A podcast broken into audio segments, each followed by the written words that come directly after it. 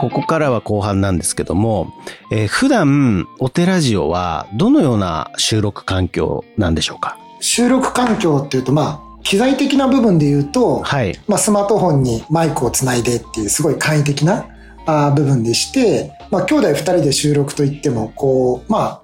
電話をしてるような感じなんですよね。うん。ええあの、顔も見えない中で、で、特段そんな凝った打ち合わせもせずに、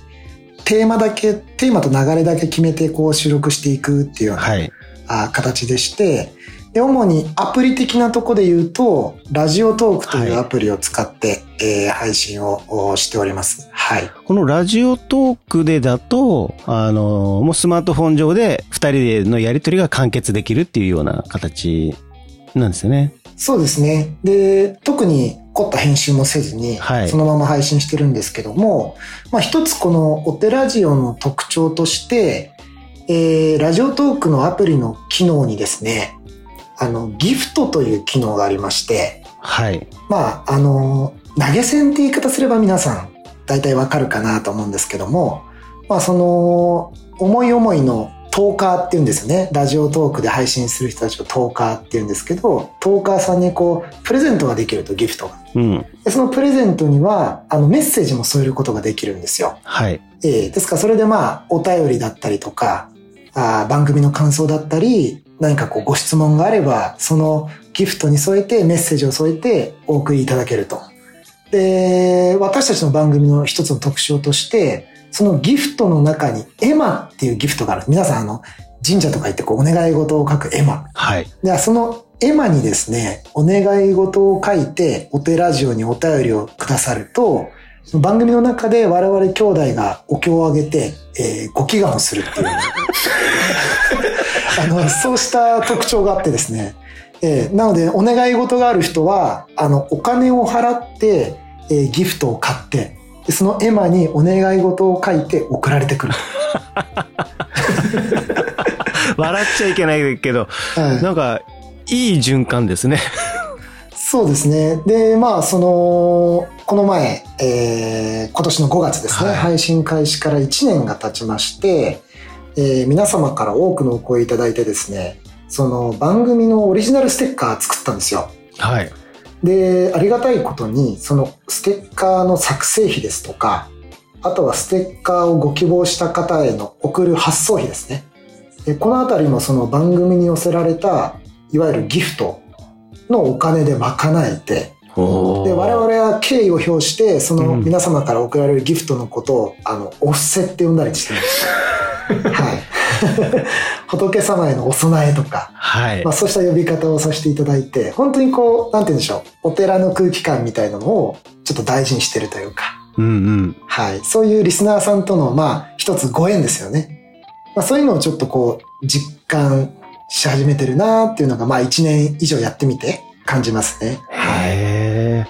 ラジオトークさんのじゃあもう機能をフル活用してるっていう形ですね。なんかね、もう聞いてると。あ、そうですね。はい。本当に単純にお便りだけっていうよりかは、うん、何かこうお供えでっていう方もいますし、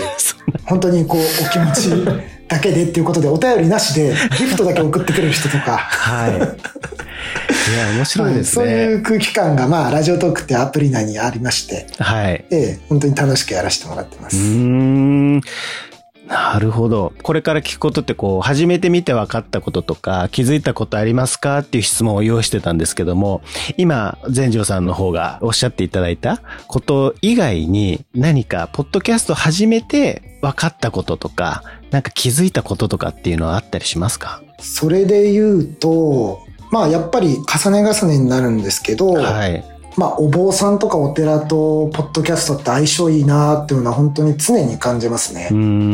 まあ、一つは、まあ、私たち、そのライブ配信ではお経を読んだりとか、はい、そのご祈願の時も鐘を鳴らすんですよ、お寺の。でそれもまあ、お寺ってこう、想像していただければわかると思うんですけど、お堂が広くて、うん、まあ、まず音響がいいと。うんうんうん、それとあと、まあ、お経もまあ音楽に似てるところあると思うんですよね。はい。うん、ええ。あの、洋楽を聴いてるような感覚じゃないですけども、何を言ってるかはわからないけども、この音の波というか、うん、まあ、そうしたところにこう、皆さんどこか心が落ち着くっていうようなご感想もいただいたりとか、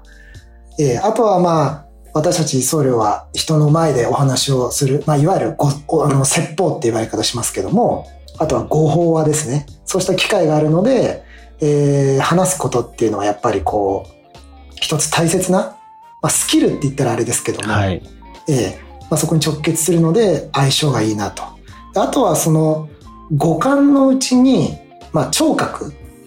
その聴覚、まあ、耳からご縁をつなぐ寺っていう形でやらせていただいてるんですけど、はい、聴覚っていうのはこう、なんて言うんでしょう。精神性と直結してるような、うん、まあ、そういうイメージあると思うんですよ。うん、まあ皆さんこう何か一心にお祈りする時とかって必ず目つぶるじゃないですか。はい。ええ、でもまあ、その耳っていうのはそこでもやっぱり、えー、働いていて、うん、確かに。ええ、何かこう精神性に直結するような、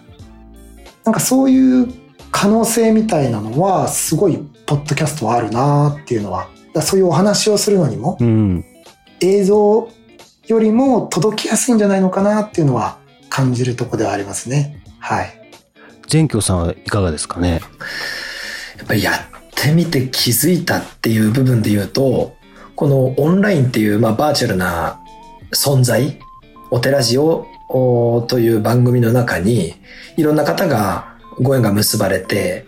で、先ほどのちょっとお話に出たギフトであったりだとか、で、我々の番組の特徴の中に、ギフトで、まあ、絵馬を描いていただいて誰かがお願いをすると。で、その祈願を私たちが番組でする。で、当然先ほどお伝えした通り私たちは、あの、ポイントとお金っていうのをお預かりするわけですけども、今度それを現実的にお寺で実際にお守りを作る時の費用にしてるんですね。ああ、なるほど。で、うん、で、これを番組内では、誰かの絵馬になって届いたお祈りが今度は現実世界で誰かを守るお守りに変わってるっていう風に、自分のお願いが今度誰かを守る側に回っていくっていう、こういう思いの循環っていうのを意識してまして、それがこう、実際にぐるぐるぐるぐるその循環がすごく回るので、やっぱり皆さん誰かの心の安らぎとかを支えてあげたいっていう気持ちがこんなにあるんだなっていうのをやってみて気づいた部分可視化された部分っていうのは大きくありましたね。うんなんかすごく理にかなった循環をしてますよね。それこそやってみてですねあの初めから全くそういう構想もありませんでしたし、はい、やっていく中でどれが一番このお寺ジオというバーチャルの空間にとっていいのかあとは実際の我々やっぱりラジオの配信が私たちの本業ではないので、はい、お寺として僧侶としてそこにも何かいい部分っていう直結する部分を探そうとした時に、まあ、いい形に落ち着いてくれたかなっていうのはありますよね。いや、すごいな結構お便りなんかも、まあ、匿名で送れるんですよ。匿名というか、まあ、ニックネームですね。はい。うん。だからこう普段人に話せないような悩みとか、まあそうしたお便りもですね、実は結構お寺ジオに来てまして、まあ私たちもその普段の空気感はふわふわしてるんですけど、まあそうしたお便りをこう読ませていただくときは、あの向こうもやっぱりお寺とかお坊さんっていうこう漠然とした信頼感があるからこそ送ってくれるとこってあると思うんですよ。はい。うん。で、なおかつ、まあその本名ではないからっていうので、うん、そこ、そういった気持ちをこう、踏みにじらないように あの、そうしたお便りに対しては、まあその真摯にお答えしようかな、お答えさせていただくっていうのと同時に、やっぱり皆さんそういう場所をやっぱり求めてるのかなっていうのは感じますね。うん、相談できる場所だとか、はいはい、えー、ちょっと日頃のそういう重荷みたいのをこう、下ろして、誰かと関われる場所だとか、それは感じますね。あの空気感で話してるお二人の感じだと、確かに聞きやすいかもしれないですね。ちょっとシビアな話というか、あの、質問とかっていうんですか？うん。へえ、なん。か、いいなまあ本当のお寺のあり方とかうん、そういうとこもこういうリアルの世界でも、はい、まあ、お寺城だけじゃなくて、うん、本当のお寺もまあそういう場所なので、うん、えー、まあどうしてもお寺ってちょっとこう敷居が高かったりとか。そうですね。まあ、なん。て言うん。でしょう、こうまあ、やっぱりお檀家さん。っていうような制度がある中で、はい、えー、何もない外の人がいきなりこう入りづらいような部分ってあると思うんですよ。ただそこでまあ、あんまりこう、お高く止まるじゃないけども、ちょっと、まあ、崩せるところは崩して、はい、で、きちんと保つところは保って、うん、なるべくこう、同じ目線で何かこう伝えられたらな、なんて思ってますね。そう、確かに、その、リア、リア、まあ、リアルなお寺って言い方ちょっと変ですけども、お寺自体に何か、それこそ、私悩んでるんですっていうお話をしに行くって、めちゃめちゃハードル高いですよね。ハードル高いです。確かに。ハードル高い。ハードル高いですよね。だ場合によっては多分、その、病院に行くより難しいって感じる方多いと思うんですよね。確かに。うん。でも、これやっていくと、なんかお二人にこういうアドバイスもらったんで、あの、ちゃんと病院行くようにしますとか、あの、病院とかよりも手前に私たちがいることが増えたので、やっぱり気軽さっていうものから生まれるものもあるのかなっていうのは実感してますよね。うん、確かにそうですね。なんかこう、自分で今話してて思ったんですけど、我々ってやっぱりこの空気感みたいなのは一番番組作りで。まあ世界観というかね。うん。大事にし,、うん、してるかもしれないですね。その仏様の教えとか仏教の教えっていうのをそのまま授業みたいに伝えるんじゃなくて、まあ埼玉県の片田舎の寺で、えー、こういう目に見えないものとか神様仏様を大事にする兄弟がいて、でもその兄弟のまあ世界観みたいなもの、まあそれをちょっとこう皆様と共有できたらっていうような思いでやってますね。ですからあまりこうなんて言うんでしょう、難しい言葉も使いすぎず、まあ、時には使うこともあるんですけど、本当にそういう思いで世界観を伝えるっていう中で空気感を大事にやっているっていうようなことですかね。いやー、本当お寺の前にあるお寺みたいな感じですね、本当にね。お寺の、お寺に行くための予行練習。いや、でも結構それって大切ですよね。なんか僕もちょっとお寺にまあ行くことってそんなに数はないですけど、行く時とかちょっとなんですか、背筋が伸びるというかね。やっぱそういう心持ちでやっぱり行く場所だなというふうに、まあ、ある意味刷り込まれてるような感じはあると思うんですけども、いや、でも、すごく有効活用されてるなと。なんかこれあの、すごい私の中で、今のお話もすごくリンクするんですけども、お寺ってやっぱ目的がないといかないし、目的がある人が来るんですよ。何にも意味ないけどフラッと来るっていうのはまあ観光寺院だとか、観光地の隣にあるとか、そういうお寺は別ですけども、多くの一般のお寺は目的がある方、それもどちらかといえばマイナスの状態になっている方とかが比較的多いと思うんですね。でもこのお寺城の場合には、全く目的も何の意味もなくフラッと立ち寄ったところを、確かにどうやらお坊さんたちが勝手に好きな話をして、でそれを意味もなく聞いてたら、なんか面白いぞと。いう風になってくると、もう我々の世界観の価値だなっていう部分がありまして、で、これはどんな職業でもそうだと思うんですけど、はい。実際のところ、その本職の人たちってどういう風に生活してるかってみんな知らないじゃないですか。はい。例えばお医者さんって私たちよく関わりますけど、じゃあお医者さんが24時間どういう風に勤務して生活してるのかって知らないですよね。で、おまわりさんとかもそうですよね。で、コンビニの店員さんだってコンビニで働いたことないと、どういうルーティンで生活してるのかわからない。で、その最たるものがお寺だと思うんですよ。なので、私たちは勝手に自分たちで好きな話をして、勝手に門を開けて待っているので、そこに何の気なしに来た人たちがどういう結果を得て帰っていくのかっていうのは、もうそれぞれのお任せであって、来たい時に来ればいいよっていうずっとオンラインに私たちはいるのでっていうふうに お伝えしてるのが、まあ、すごい大事かなと思いますよね。いや、なるほど。門を開いてるっていうのはなんか、本当にそうですね。お寺ジオの最も大きな特徴かもしれないですね。たまに恋愛相談とかも来ますからね。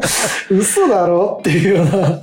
僕らに恋愛相談するかみたいなのはあったりするんですけど。ちゃんそれでもやっぱりちゃんとお答えするんですよね。もちろん。もちろん。もちろんお答えします。あの、でもこれ、場合によってはですよ、その恋愛相談とか来ても、冷静に考えると、30代の兄弟2人が、うん、人の恋愛の相談聞いてるだけなんで 冷静に考えると結構おかしい構図なんですよね。まあでもね、お二人の世界観がそれを成立させてるっていうね。まあ成立してるかちょっとわかんないですけど。そうですね。成立してるかどうかはわからない。なるほど。いやー、面白いな改めて、えー、全城さん、全京さんが感じているポッドキャストの可能性っていうのをですね、教えていただければなと思うんですけども。可能性ですか？はい。うん、そうすると僕はやっぱりさっきとやっぱり結構リンクしちゃうんですけど、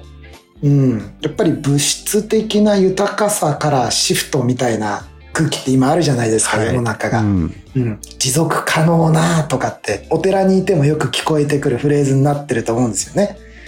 うん、そうした時にまあ精神性っていうと大げさですけどやっぱりちょっと心を落ち着けるだとかあ心の栄養になるような部分で一旦その耳だけに意識を集中してっていうようなところでいくとやっぱりポッドキャストってのはすごいいろんなことを伝えやすいのかなって音だけなんだけどもいろんなことが伝わりやすいのかなっていうのは可能性としてはすごい感じますね。うん、音しかないんだけれどもまあそこがいいのかもしれないですけどね、うん、すごい情報がたくさんある中でこの音、まあ、声色とかですね、うん、そうしたところから何かこう人の気持ちだったりとか熱いメッセージだったりとかそうしたものがすごい伝わりやすいんじゃないのかなっていうのは感じるところであります。はい、全京さんいかがですかね？私がすごく感じてるのは先ほどちょっと職業のお話が出ましたけれども、うん、あの基本的に世間って人の仕事のことを知ってるようで知らないじゃないですか。はい。表向き何をしてる人って言っててもやっぱりその裏で裏舞台ではどういうことがあって表舞台でこういうことがあってっていうものって知らないと思うので、うん、その裏をどう見せるかっていうことが昨今すごく重要だと私は思っていて、よくアスリートの密着テレビとかあるじゃないですか。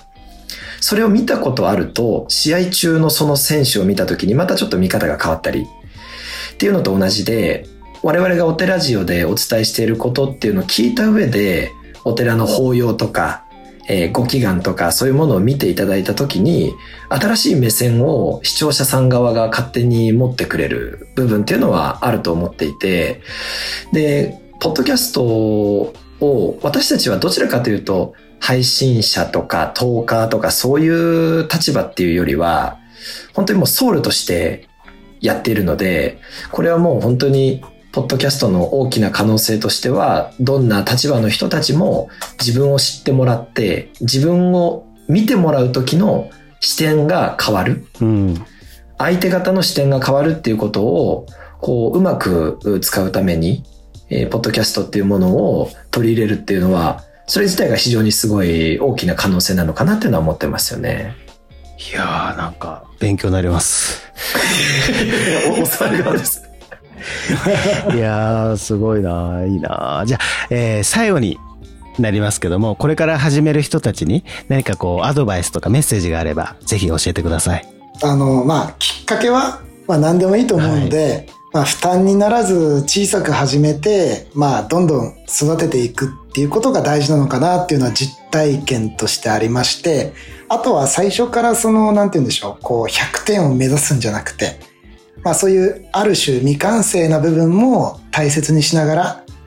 やっていくのが大事なんじゃないのかなっていうのは思いますかね。あとは私たちがこれ気をつけてることなんですけど、はい、あの、嘘をつかないっていうか、なんか背伸びしないっていうのも何かこう、配信者っていう立場で言うと大事かなと思いますね。今結構リスナーの方とかも見抜いちゃうじゃないですか。はいなんとなく、あ、この人背伸びしてんなとか、じゃなくてありのままの形で、えー、気張らずに、こう、負担にならずに続けていくっていうのが大事かなというふうに思います。ありがとうございます。全京さんいかがでしょうか？はい。やっぱり今日のこのインタビューももちろんそうなんですけれども、はい、配信を続けていく上で思いもよらぬところから日の目が当たる。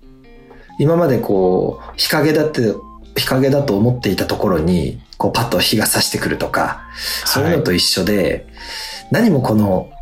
自分が喋っていることが世間に大注目されなくても、どっかでこう見てくれている方とか、支えてくれる方とか、自分が気づけないだけでそういう方もいらっしゃると思うので、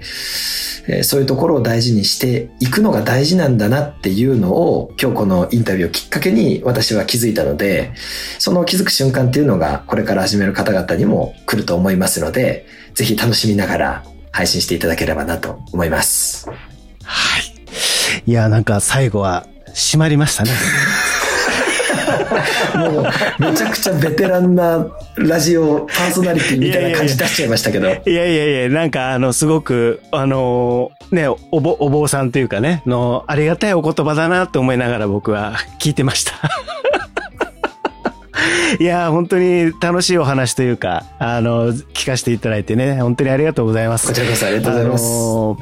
ぜひですね、このミッドナイトテンプルラジオ、通称お手ラジオと。はい、これをですね、ぜひ皆さん聞いていただいて、もう常にね、門は開けっぱなしでございますので。この開けっぱなしのお寺をですね、すぜひ覗いて、耳でね、覗いていただければななんて思います。えー、今回はですね、ミッドナイトテンプルラジオ、お寺ジオを配信している妙見山上元寺の副住職であります、二部全城さんと二部全教さんお話を伺いました。全城さん、全教さん、ありがとうございました。ありがとうございました。ありがとうございました。